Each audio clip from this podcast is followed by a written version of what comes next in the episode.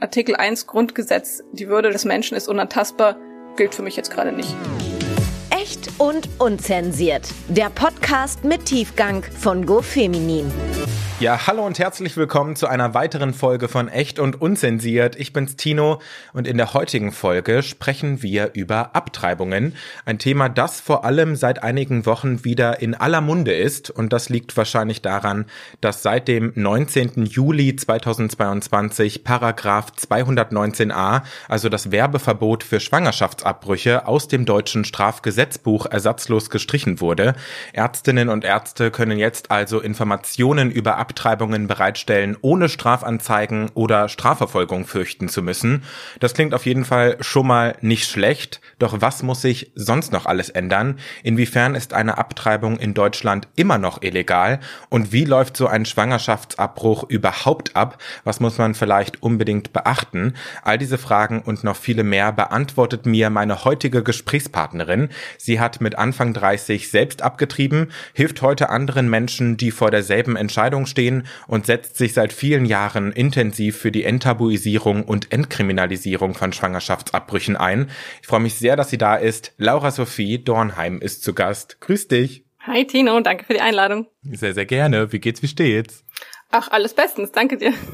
Ja, mir geht's auch gut. Ich freue mich total, dass du dir heute Zeit nimmst, über dieses doch sehr wichtige Thema zu sprechen, über ein Thema, was immer noch krass tabuisiert wird. Von daher passt es zu diesem Podcast wie Arsch auf Eimer. Ähm, bevor wir in das Thema einsteigen, magst du dich vielleicht in zwei bis drei Sätzen ganz kurz vorstellen für alle, die dich nicht kennen? Na klar, super gerne. Äh, ich bin Laura, ich bin mittlerweile 38 oder wie mein großes Kind sagen würde, schon fast eine Oma. Ähm, ich arbeite eigentlich als, als Managerin im, im Digitalbereich, in der Digitalbranche, bin aber auch schon sehr, sehr lange feministisch aktiv. Wenn man als Frau in der Tech-Branche arbeitet, dann ähm, ja, hatte ich immer, irgendwann war es so klar, ich, ich komme komm da nicht um das Thema rum. Es drängt sich mir auf und ähm, dementsprechend habe ich mich auch schon sehr viel mit ähm, grundsätzlich dem Thema Selbstbestimmung und dann eben auch körperliche Selbstbestimmung und die Möglichkeit, sich freiwillig für eine Schwangerschaft oder dagegen zu entscheiden, beschäftigt. Und ähm, als es dann, als ich selber in der Situation war, ist mir nochmal klar geworden, wie schlecht die Rahmenbedingungen in Deutschland wirklich immer noch sind, wie, ja, wie, wie krass rechtelos man da als schwangere Frau auf einmal ist. Und ähm, ich sage immer, ich beschäftige mich seitdem oder engagiere mich seitdem aus Notwehr für das Thema. Mhm. Genau, also äh, ich habe ähm, einmal mich gegen eine Schwangerschaft entschieden, ähm, zweimal eine Schwangerschaft ähm, ausgetragen und äh, zwei Kinder gekriegt und alle drei Entscheidungen waren jeweils zu dem Zeitpunkt die absolut genau richtigen. Ähm, und genau das möchte ich eben auch allen anderen Menschen ermöglichen. Ja, das äh, ist eine wichtige Message auf jeden Fall. Laura, ich würde gerne vielleicht direkt in deine persönliche Geschichte eintauchen und parallel auch immer mal wieder über die Gesetzeslage sprechen und was sich deiner Meinung nach noch unbedingt ändern sollte. Gern. Vielleicht starten wir mit dem Moment, in dem du von deiner damaligen Schwangerschaft erfahren hast. Wie und wann war das und wie hast du dich gefühlt? Das war total absurd. Ich war, ähm, ich habe einen Termin bei einer Gynäkologin ausgemacht, ähm, tatsächlich in der neuen, weil ich umgezogen war, also ich kannte die auch noch nicht und ich hatte schon immer eine relativ unregelmäßige Periode und da war es dann irgendwie mal wieder sehr lange und ich dachte, so jetzt äh, guck, lass ich es nochmal irgendwie angucken und man kann da ja auch irgendwie so ähm, äh, ja, Natur- oder pflanzliche Medikamente oder sowas nehmen. Und die hat einen Ultraschall gemacht und meinte, ja, nee, also sieht aus, als würden sie bald ihre Tage bekommen. Und dann saß ich noch mal im Wartezimmer und dann wollten sie noch eine Urinprobe und auf einmal musste ich ewig warten und dann dachte ich schon so ein bisschen so, hm, was ist denn jetzt los? Ja. Und dann ruft die mich noch mal rein und sagt mir, nachdem sie mir also vor einer halben Stunde gesagt hat, sieht aus, als kriegen sie bald ihre Tage, äh, ja, sie sind schwanger. Und ich bin, ich, also, ähm, ich glaube, ich habe da auch echt so einen kleinen Blackout, weil das nächste, was ich mich erinnere, ist, dass ich wieder am Tresen am Empfang stehe und die mir sagen, ja, dann machen wir einen Termin für den Mutter, für den äh, Mutterschaftspass. Und ich so, what? Das halt, stopp, falscher Film. Also es stand gar nicht zur Debatte, dass äh, diese Schwangerschaft vielleicht auch nicht gewollt ist. Also hat mich da niemand gefragt. Ähm, und ich selber war auch in dem Moment, ähm, ich war, es war wirklich so, so ein kleiner Schockmoment. Ich wusste überhaupt nicht mehr, wo oben und unten ist.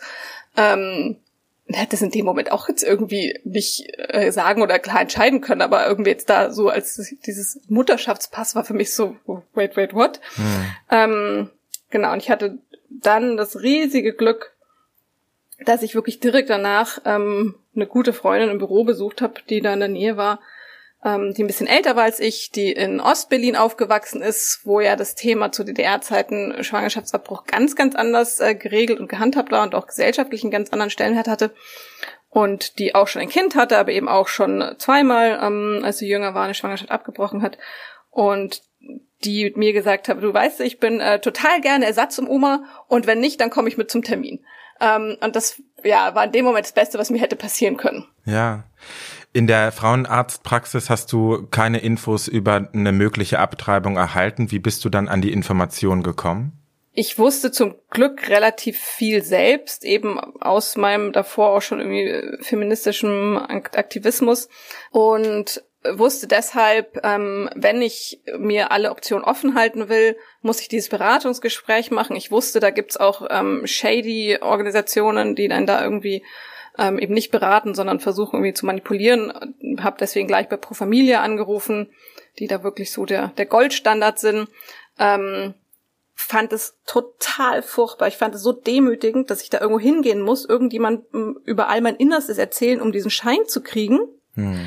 Muss aber sagen, dass das Gespräch tatsächlich richtig, richtig gut war. Das war eine ganz tolle Beraterin, die wirklich total neutral einfach ähm, ja mir zugehört hat, alles eingegangen ist, mir diesen Schein ausgestellt hat und mir dann auch eine Liste mitgegeben hat mit Praxen in Berlin. Was werden da so für für Fragen gestellt bei so einem Konfliktgespräch?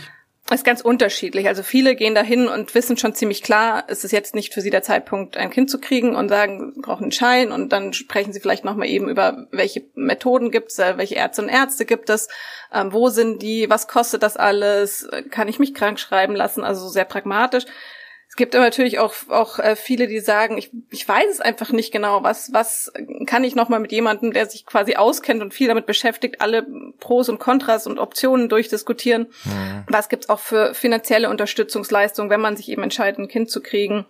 Ähm, ganz oft, also ich habe eben auch ähm, mittlerweile sehr, mit sehr viel Berater und Beraterinnen gesprochen, ganz oft ist es so, dass ähm, Leute, die, die ungewollt schwanger sind, ungeplant, das Gefühl haben, sich rechtfertigen zu müssen und dann quasi so, ähm, ja, so erzählen, was alles dagegen spricht, weil sie denken, sie, sie dürfen in Anführungsstrichen ähm, die Schwangerschaft nur abbrechen, wenn sie gut genug Gründe dafür haben. Dabei muss man weder in den Beratungsstellen das quasi begründen oder äh, erst recht nicht sich rechtfertigen. Und ich bin der absolut festen Überzeugung, dass ähm, jede Frau, jede schwangere Person ähm, das für sich selbst entscheiden kann und es gibt keine guten oder schlechten Gründe.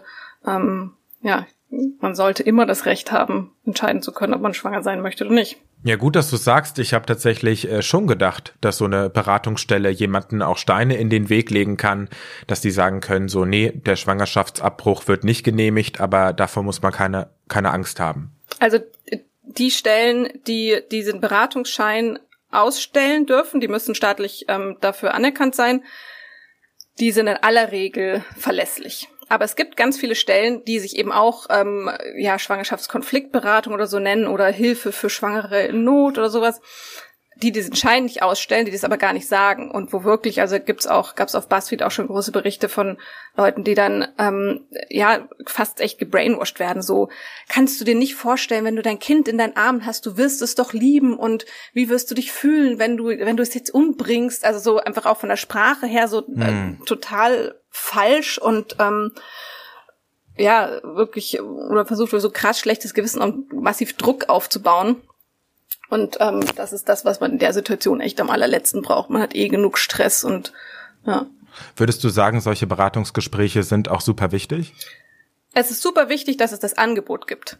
Unbedingt. Und äh, pro Familie und, und alle anderen, die da wirklich einen Wahnsinnsjob machen, die sollen alle ähm, Fördermittel erhalten, die sie irgendwie brauchen.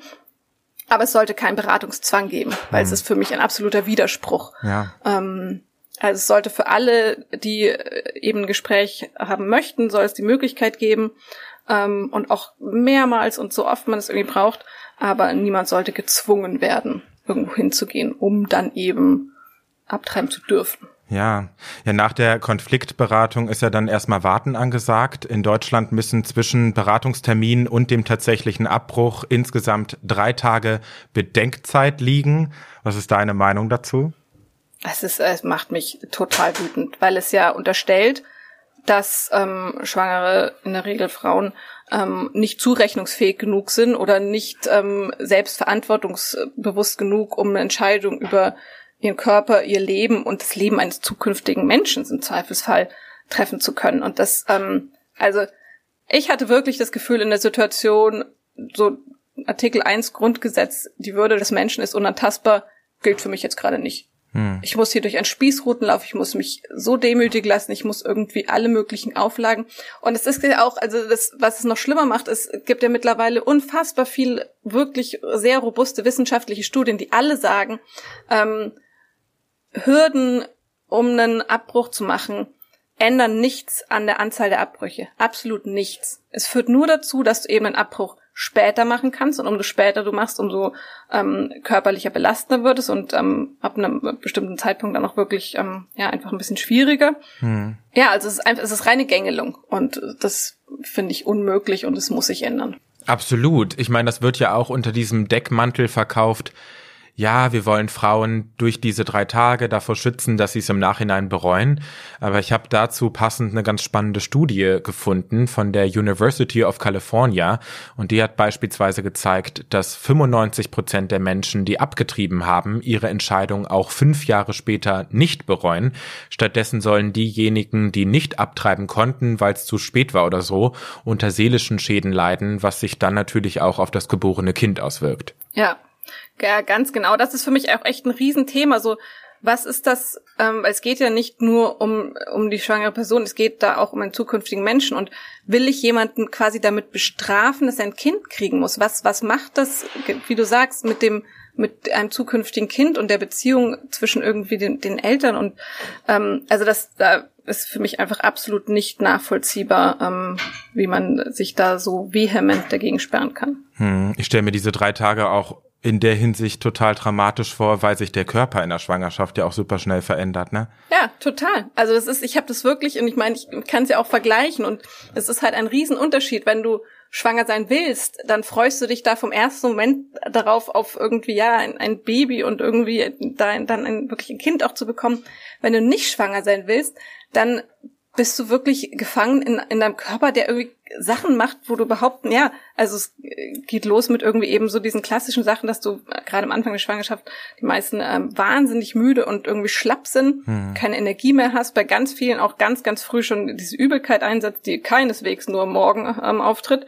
Ähm, bis hin zu so absurden Sachen, dass du Schraubgläser nicht mehr aufkriegst, weil die Hormone dafür sorgen, dass deine Muskelspannung nachlässt und du dich einfach, ähm, ja, du fühlst dich einfach komplett anders und ja, wenn wenn du dich drauf freust, dann dann kannst du dich auch kannst du das auch irgendwie akzeptieren oder findest das vielleicht irgendwie sogar ganz spannend.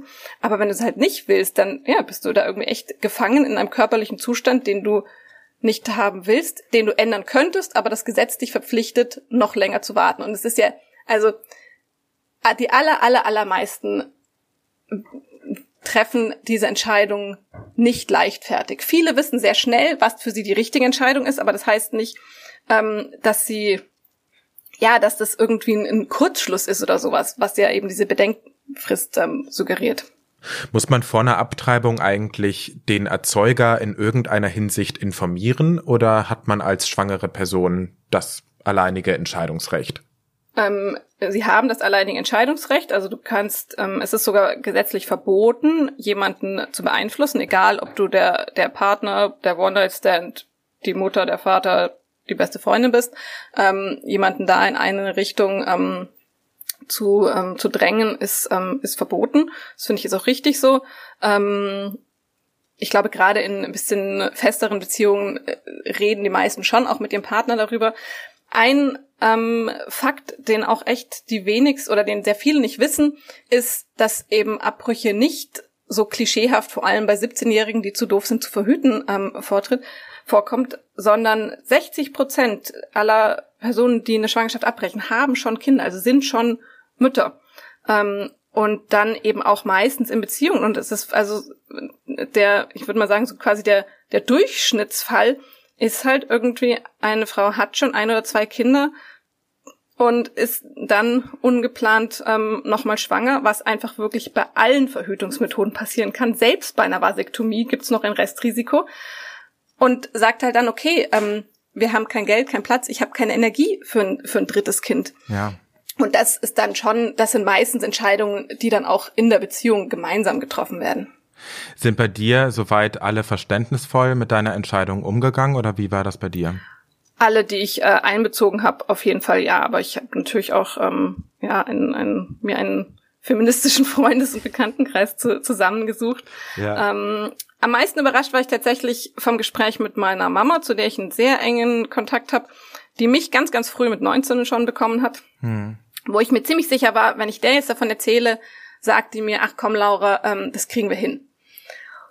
Und ähm, wie immer kennt sie mich aber noch besser als ich sie und äh, wir haben telefoniert und ähm, sie hat zu mir gesagt, weißt du, du bist eigentlich ein Mensch, die immer alles plant, immer alles unter Kontrolle hat, immer irgendwie weiß, was irgendwie die nächsten Schritte sind im Leben.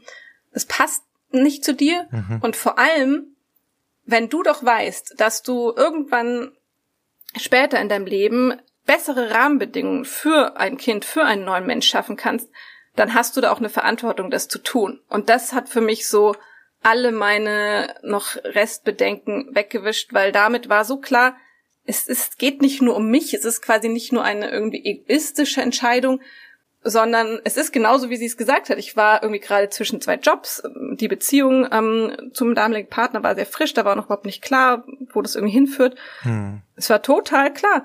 Es wird zu einem anderen Zeitpunkt bessere Rahmenbedingungen geben. Und damit war für mich die Entscheidung komplett klar. Ich finde das bei dir auch so cool, dass äh, du doch schon Anfang 30 warst und ne, die biologische Uhr tickt und dass du dich trotzdem davon auch, hast auch nicht beirren lassen.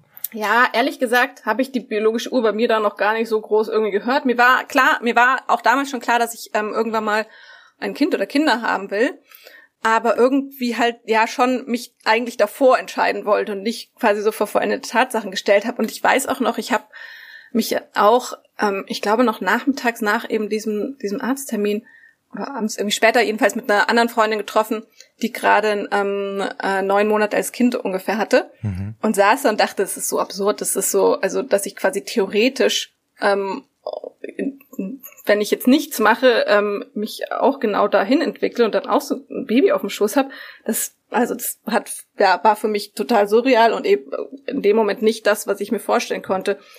Und ich habe tatsächlich äh, relativ kurz, also weniger als ein Jahr später, war ich wieder schwanger, aber da war es halt dann wirklich genau umgekehrt.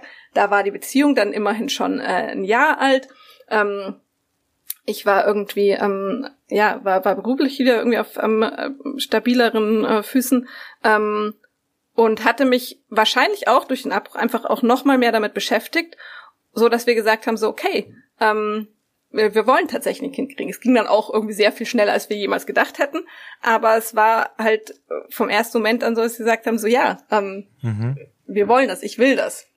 Und es ist selbstverständlich das tollste Kind auf der ganzen Welt geworden. Sehr schön, ja. Ich meine, klar, für viele glaube ich auch so ein bisschen befremdlich, das zu hören, so mein Gott, ein Jahr später, ne, irgendwie, und dann auch noch mit dem gleichen Mann, wie ich rausgehört habe, aber mein Gott, ja. das ist halt so, wie es war, ja. Ähm, lass uns zurück auf äh, so ein bisschen die chronologische Geschichte gehen. Ähm, nach drei Tagen Bedenkzeit musstest du dann eine passende Praxis finden, die den Abbruch durchführt. War das eine komplizierte Angelegenheit oder hattest du dabei keine Probleme? Das war schon kompliziert. Also diese Liste, die ich bekommen habe, das hat sich so, hat sich echt so ein bisschen nach irgendwie äh, ja irgendwas illegal schwarzmarktmäßig angefühlt. Die war irgendwie schon x-mal kopiert. Hm. Ähm, und es ist ja auch illegal. Ja. Und ähm, in Berlin gibt's wirklich im Vergleich mit, mit dem Rest von Deutschland ähm, sehr, sehr viele Praxen. Und trotzdem habe ich irgendwie bestimmt an die zehn durchtelefoniert und bei manchen war auch sehr klar, dass die Sprechstundenhilfe jetzt von meinem Anliegen alles andere als begeistert ist. Ähm, also war jetzt auch nicht alles die angenehmsten Telefonate. Ich wollte unbedingt ähm, medikamentös, also mit äh, Tabletten äh, den Abbruch machen, weil ich eh schon das Gefühl habe, es ist alles so fremdbestimmt. Ich will jetzt nicht noch irgendwie unter Narkose müssen oder so. Und eben dann da auch noch jemand zu finden, ähm, die das äh, für mich ermöglicht. Aber hatte dann ähm, am Ende total Glück und bin bei einer ganz, ganz tollen Praxis, einer ganz tollen Ärztin gelandet, ähm, die eben, ja, und das war da, als ich da das erste Mal vor ihr saß, hatte ich so das Gefühl, so, okay, jetzt ist dieser Spießrutenlauf vorbei, jetzt bin ich wirklich bei jemandem, die sich um mich kümmert und mich unterstützt und mir hilft. Mhm. Ähm, und dann war das auch ein, ja, sehr gut begleiteter ähm, Prozess. Hm. Man hört auf jeden Fall krass raus, dass du dich extrem glücklich schätzen kannst und konntest, dass du in Berlin gewohnt hast, ne? Ja. Weil wenn man mal auf ländlichere Gebiete guckt, dann ist es tatsächlich so, dass da einfach nichts ja. existiert. Also da gibt's keine Ärztinnen, keine Kliniken, die Schwangerschaftsabbrüche machen. Da müssen Leute teilweise 100 Kilometer Reise auf sich nehmen, um einen Abbruch machen zu können, ne? Ja, und du hast ja meistens ein Vorgespräch und dann den eigentlichen Termin. Und ich habe es ja vorhin gesagt, der, der Großteil ähm, hat schon Kinder, muss die dann irgendwie betreuen, muss das irgendwie alles organisieren. Das ist alles irgendwie echt ein Stress, der da zusätzlich zu dieser Situation, die eh schon sehr belastend ist, noch dazu kommt. Und in Berlin gibt's, also es gibt ja mittlerweile ähm, so eine Liste der Bundesärztekammer, wo man sich freiwillig eintragen lassen kann. Da sind in Berlin über 100 Praxen drauf. In Köln sind es, glaube ich, vier, in München vier oder fünf. Also selbst in anderen Großstädten.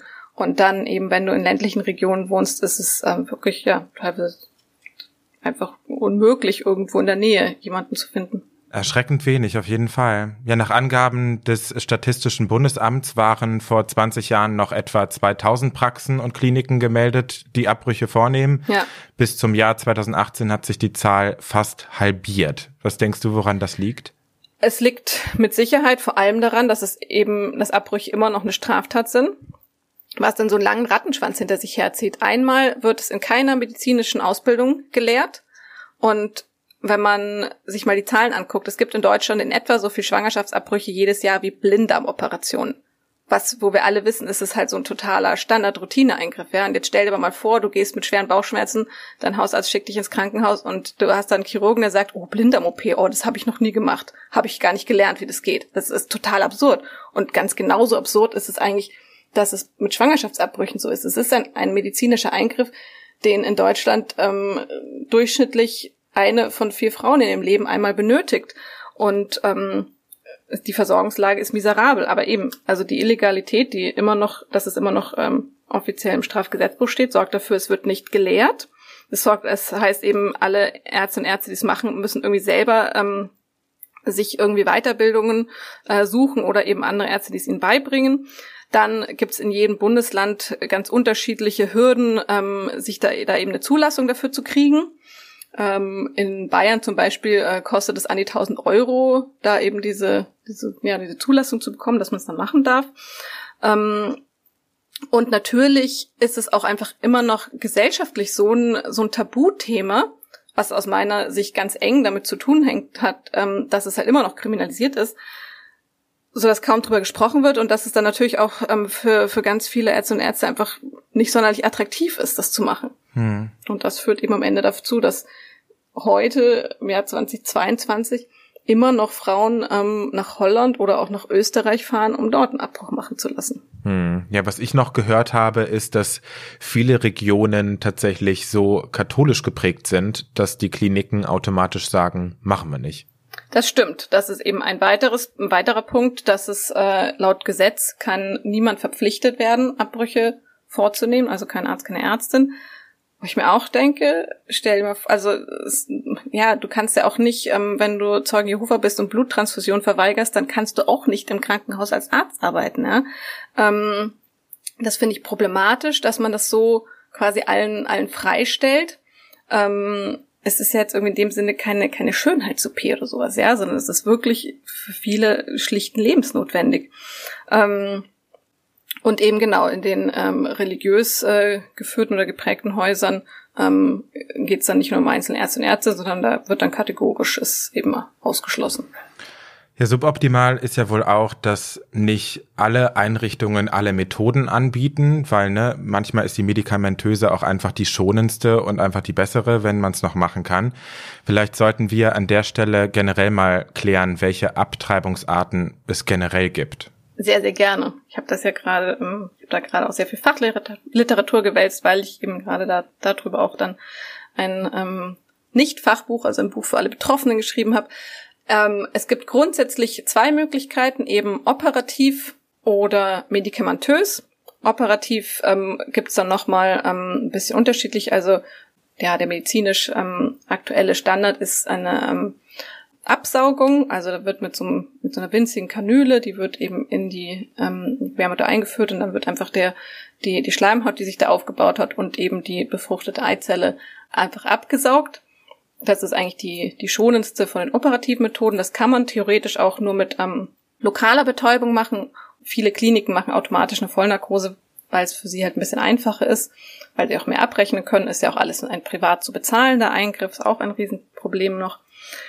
Sehr viele Ärzte in Deutschland ähm, machen es aber auch immer noch mit einer Ausschabung, wo also mit so einem so ein, so ein winzig kleiner Löffel, der so eine scharfe Kante hat, wo eben auch dieses Gewebe dann ähm, rausgekratzt wird, mehr oder weniger. Curettage heißt das auch. Das ist eigentlich von der WHO nicht mehr empfohlen, weil man logischerweise mit einem scharfkantigen Gegenstand auch ähm, ein höheres Verletzungsrisiko hat als mit so einer kleinen Absaugung. Ist aber auch eine ähm, sehr sichere Methode und es kommt trotzdem sehr selten zu Komplikationen. Ähm, dann gibt es eben die medikamentöse Methode, für die ich mich auch entschieden habe. Die in manchen anderen Ländern werden 80 Prozent der Abbrüche mit eben den beiden äh, Tabletten, die man dafür nehmen muss, durchgeführt. In Deutschland ist es ziemlich genau umgekehrt. Das sind ähm, noch unter 20 Prozent werden medikamentös durchgeführt. Das hat ja fast schon würde ich sagen kulturelle Gründe, einfach ähm, wie das sich eben in den jeweiligen Ärzteständen irgendwie auch so ein bisschen entwickelt. Ähm, bei der medikamentösen Methode muss man eine Pille, die eben auch als, als Abtreibungspille bezeichnet wird, unter ärztlicher Aufsicht einnehmen. Nicht, weil die so schlimme Nebenwirkungen hätte oder sonst was, sondern damit man die eben niemandem anders geben kann, damit die wirklich die schwangere Person einnimmt, für die sie verschrieben wurde.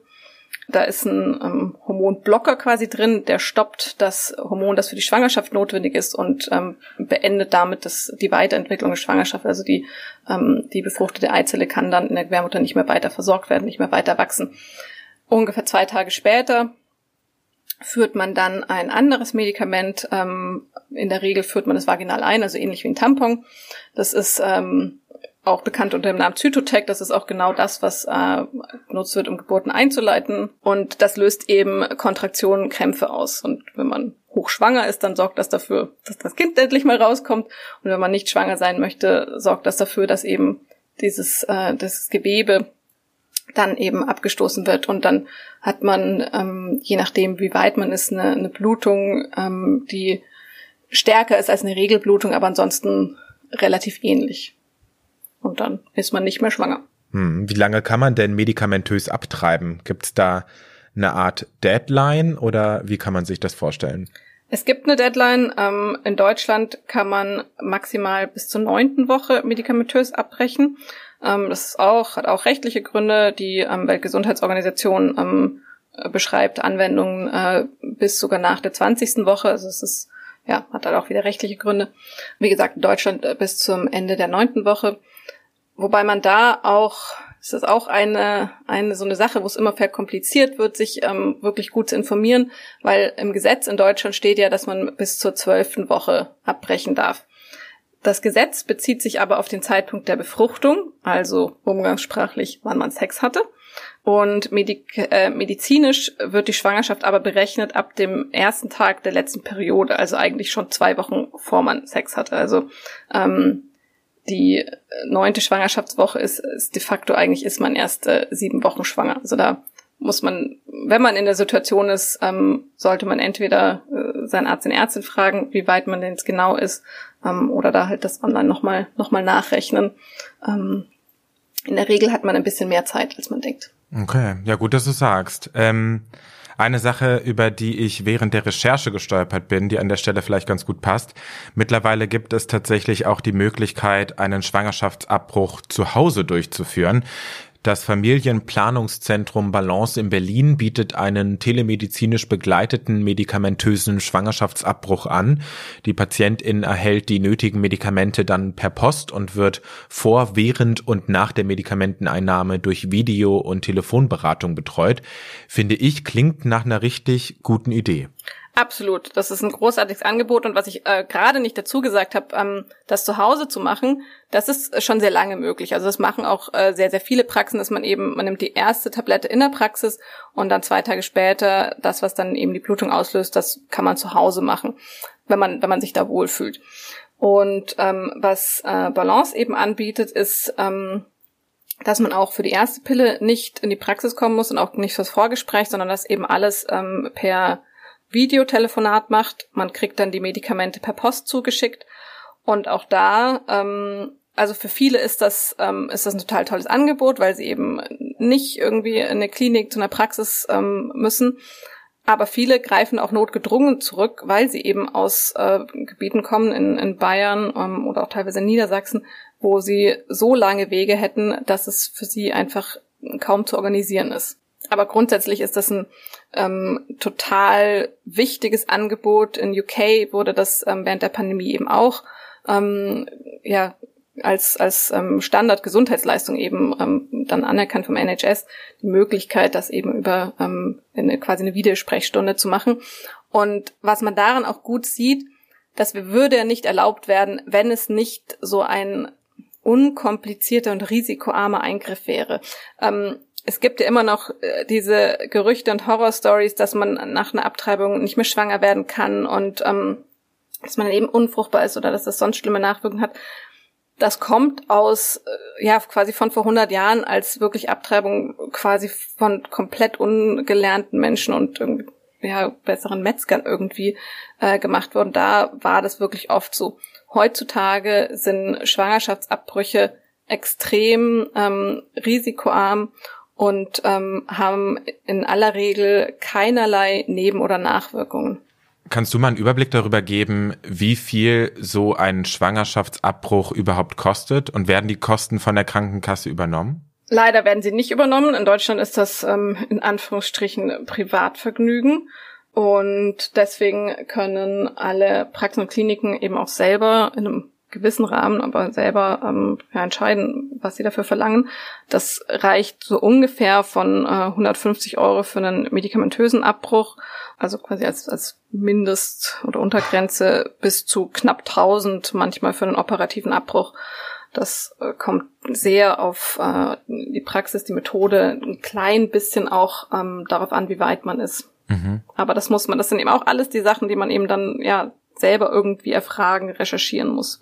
Ja, ich habe tatsächlich irgendwo gelesen, dass sozial bedürftige Menschen, deren Einkommen 1325 Euro im Monat nicht übersteigt, tatsächlich Anspruch auf Kostenübernahme haben? Genau, kann ich dir auch genau sagen. Ist mich auch alles wieder super kompliziert. Also erstens gibt es diese Grenze, dann gibt es noch Freibeträge, wenn du Kinder hast.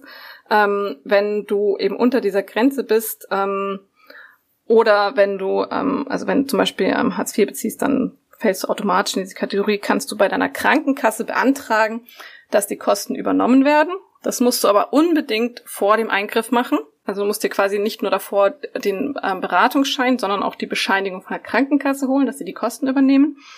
Und dann werden die Kosten aber nicht von der Krankenkasse selber, sondern von äh, dem jeweiligen Bundesland gezahlt. Also es ist alles an allen Stellen so unfassbar kompliziert und einfach überall wird versucht, den Betroffenen da äh, Steine in den Weg zu legen. Hm. Wie lange hat es bei dir eigentlich vom positiven Test bis zum abgeschlossenen Abbruch insgesamt gedauert? Äh, ungefähr anderthalb Wochen, ähm, weil man, also auch auf den Beratungstermin, selbst in der Großstadt wie Berlin, musste ich, glaube ich, irgendwie zwei Tage warten.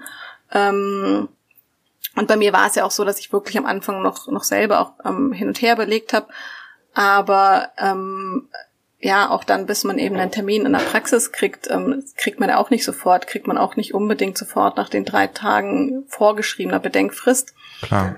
Ja, genau. Das waren so zehn Tage, in denen eigentlich mein restliches Leben mehr oder weniger stillgestanden ist. Hm. Und wie hast du dich dann nach dem Abbruch gefühlt? Ging das Leben dann einfach weiter? Also für mich absolut. Also es war, ich war wirklich, ich war einfach unfassbar erleichtert.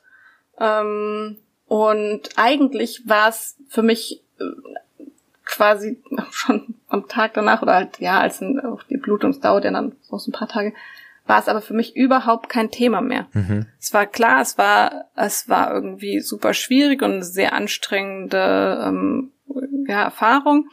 aber es war die richtige Entscheidung. Und ich glaube, wenn es mich immer noch so wütend machen würde, wie da die Rechtslage ist und wie ähm, Schwangere teilweise behandelt werden, würde ich wahrscheinlich überhaupt nicht mehr drüber reden und hätte nie wieder groß drüber nachgedacht. Also so, ja, für mich, ich bin da wirklich absolut im, im Reinen damit. Viele Abtreibungsgegner, sogenannte LebensschützerInnen, berufen sich ja auf das Recht des ungeborenen Lebens, also dass man das Selbstbestimmungsrecht von schwangeren Personen nicht über die Rechte des ungeborenen Kindes stellen darf. Was sind deine Gedanken dazu? Ich habe das ja vorhin schon mal so ein bisschen gesagt. Wenn du schwanger sein willst, dann denkst du vom ersten Moment dann an ein Kind oder ein Baby. Ähm, biologisch, medizinisch gesehen, wird vom Kind erst gesprochen, wenn die Geburt zu Ende ist. Ganz am Anfang ist es ein Embryo, ab der neunten Woche ist es ein Fötus. Und auch rechtlich ist es ganz, ganz klar, ähm, dass das nicht quasi ein, ein Mensch gegen Mensch ist. Und für mich ist so die das Entscheidende, gerade am Anfang, eigentlich bis mindestens zur Hälfte der Schwangerschaft, kann ein, ein Embryo nicht außerhalb des Körpers der Schwangeren leben, mhm. existieren. Und damit kann er kein gleichwertiges, keine gleichwertigen Rechte haben. Und es ist aus meiner Sicht, kann es auch nie im Sinne eines, eines zukünftigen Menschen sein, ähm, quasi zu, ja, jemanden dazu zu zwingen, ähm, ein, ein Kind auszutragen. Deswegen ähm, sehe ich hier absolut, also dieses, dieses Argument des Lebensschutzes, das würde ich einfach als, als sehr, sehr heuchlerisch ähm, entlarven wollen, weil es ist ja auch so, dass diese Menschen, die sich so vehement ähm, gegen Abtreibung wehren, ähm, sich nirgends in Ansatzweise gleichem Maße zum Beispiel für Alleinerziehende, für ähm, Familien, die armutsbetroffen sind, äh, engagieren. Erst recht nicht äh, für irgendwie äh, Kinder von, von Geflüchteten etc. Also es gibt bestimmte Einzelne, die das wirklich aus religiösen Gefühlen tun. Dann sollen die für sich selbst entscheiden, dass sie nicht abbrechen wollen, wenn sie ungeplant schwanger werden. Das ist ja auch okay. Klar. Nie im Leben würde ich irgendjemand sagen, äh, dass, dass sie abtreiben soll. Ja, das ist das. Ich will, ich will allen sagen, dass sie müssen und sollen das selber entscheiden dürfen. Also das ist mir wichtig. Ähm, genau, aber die, den allermeisten geht es nicht um, um einen Lebensschutz, den allermeisten geht es um ähm, den Entzug von Freiheitsrechten und gerade halt für Frauen. Wie siehst du eigentlich die Chancen, dass Paragraph 218 auch gestrichen wird? Weil ne, nach 219a wäre das der finale Schritt. Ja. 218 beinhaltet alle Regelungen, die wir in dieser Folge besprochen haben. Das wäre ja der letzte Befreiungsschlag. Wie, wie schätzt du das politisch ein, dass das irgendwann passiert? Ähm, ich glaube, die Chancen waren noch, noch nie so gut wie jetzt. Aber wenn man sich eben auch die Geschichte dieser Gesetze ähm, und den, den Kampf dagegen anguckt, dann ist es halt nie ein Selbstläufer gewesen. Auch die Abschaffung von 219a war ein wirklich sehr, sehr harter Kampf, wo sich sehr viele mit all ihrer, ja, auch persönlichen Energie irgendwie involviert haben. Ähm, deswegen, ja, hoffe ich, dass die aktuelle Regierung das angehen wird. Es wird ja auch eine Kommission dazu gebildet, die sich eben damit beschäftigen soll. Aber ähm, ich hoffe nicht nur, sondern ich tue auch sehr viel und versuche eben mit, mit Leuten zu sprechen ähm, in der Politik, um darauf hinzuwirken, dass es auch wirklich dazu kommt. Eine Sache, die ich tatsächlich ziemlich schockierend finde, ist, dass es immer noch extrem schwierig ist, an gute und ausführliche Informationen zum Thema Abtreibung zu kommen. Warum ist das so? Und hast du zum Abschluss vielleicht ein paar gute Anlaufstellen für Betroffene im Kopf? Ich habe zum Abschluss natürlich einen kleinen Werbeblock. Ähm, es dauert noch bis zum äh, Frühjahr nächsten Jahres, aber ich habe tatsächlich einen ähm, Ratgeber für ungewollt Schwangere geschrieben. Also von eben der Frage, äh, wie treffe ich eine gute Entscheidung zu, wenn ich mich äh, dafür entscheide, ähm, abzubrechen, ähm, was muss ich alles beachten, welche Schritte muss ich gehen, welche Optionen gibt es, und ich habe das genau aus der Motivation gemacht, weil mich wirklich immer wieder Freunde und Bekannte angerufen haben und eben so, hey, scheiße, ähm, ich habe gerade positiven Schwangerschaftstest und ich weiß, du hast damit Erfahrung. Ähm, was mache ich denn jetzt, wie gehe ich weiter? Weil ich will nicht googeln, weil ich weiß, da kommen dann eben alle diese gefotoshoppten Bilder, diese ähm, ja teilweise Horrorstories, Lügengeschichten. Ähm, Und ja, leider ist es so, dass man auch ähm, nach dem Wegfall von 219a ähm, viel, weit viel mehr Falschinformationen ähm, und, und Manipulatives eben findet als korrekte, hilfreiche Informationen. Mhm. Deswegen habe ich ähm, trotz meiner Liebe für das Internet ein Papierbuch geschrieben. Und ja, auch da ist einfach natürlich diese, diese Stigmatisierung, das Tabu, das eben gesellschaftlich immer noch krass vorhanden ist, ähm, äh, super problematisch, um eben wirklich gute Informationen ähm, breit zur Verfügung zu stellen. Aber es gibt sie durchaus. Also es gibt auf äh, Instagram-Accounts zum Beispiel ähm, mehr als du denkst, die immer wieder sehr informative ähm, Fakten und Statistiken rund um das Thema Schwangerschaftsabbruch posten. Es gibt die Doctors for Choice, ähm, die in sozialen Medien auch viel unterwegs sind. Äh, es gibt natürlich auf äh, Pro Familia, deren, deren Webseiten jetzt leider nicht so die allercoolsten sind, aber fachlich und inhaltlich ähm, wirklich exzellent. Da, da gibt's alle Informationen ähm, zu allem. Und es gibt auch ähm, eine Hotline ähm, des ähm, Gesundheitsministeriums, wo sich eben ungewollt Schwangere hinwenden können und auch da äh, gute Informationen bekommen. Ähm, was man leider echt nicht empfehlen kann, ist einfach googeln, weil hm. da findet man dann zuerst die, ähm, ja, das, was einen wahrscheinlich in der Situation noch viel mehr verunsichert und stresst. Absolut. Laura, vielen, vielen Dank für deine Zeit und deine Offenheit. Ich habe ja ganz viel gelernt und bin total happy, dass wir uns heute diesem wichtigen Thema gewidmet haben. Sehr, sehr gern. Danke für die Einladung und ähm, vielleicht als, als allerletztes für alle, die in der Situation sind oder in die Situation kommen oder auch mal waren, ey, du bist nicht allein, es passiert so viel, du hast nichts falsch gemacht und es ist dein Körper, es ist dein Leben und du allein weißt, für das für dich richtig ist. Und ich hoffe, dass du einen, so Menschen um dich herum hast, die dich für, bei dem für dich richtigen Weg unterstützen. Danke, dass ich das sagen durfte. Sehr, sehr gerne. Danke, dass du es gesagt hast. Und äh, vielleicht dann auch noch abschließend für alle, die noch mehr über dich erfahren wollen, wo kann man dich denn am besten finden? Äh, am allerbesten auf Twitter unter schwarzblond, auf äh, Instagram auch unter lsdornheim ähm, mich kann man tatsächlich googeln, da findet man ziemlich viel zu allem Möglichen. ja, sehr gut. Und äh, falls ihr weitere Folgen von Echt und Unzensiert nicht verpassen wollt, dann abonniert den Podcast doch gerne. Eine neue Folge kommt alle zwei Wochen. Bis dahin, bleibt gesund und macht's gut. Euer Tino. Danke, Laura. Gerne. Tschüss.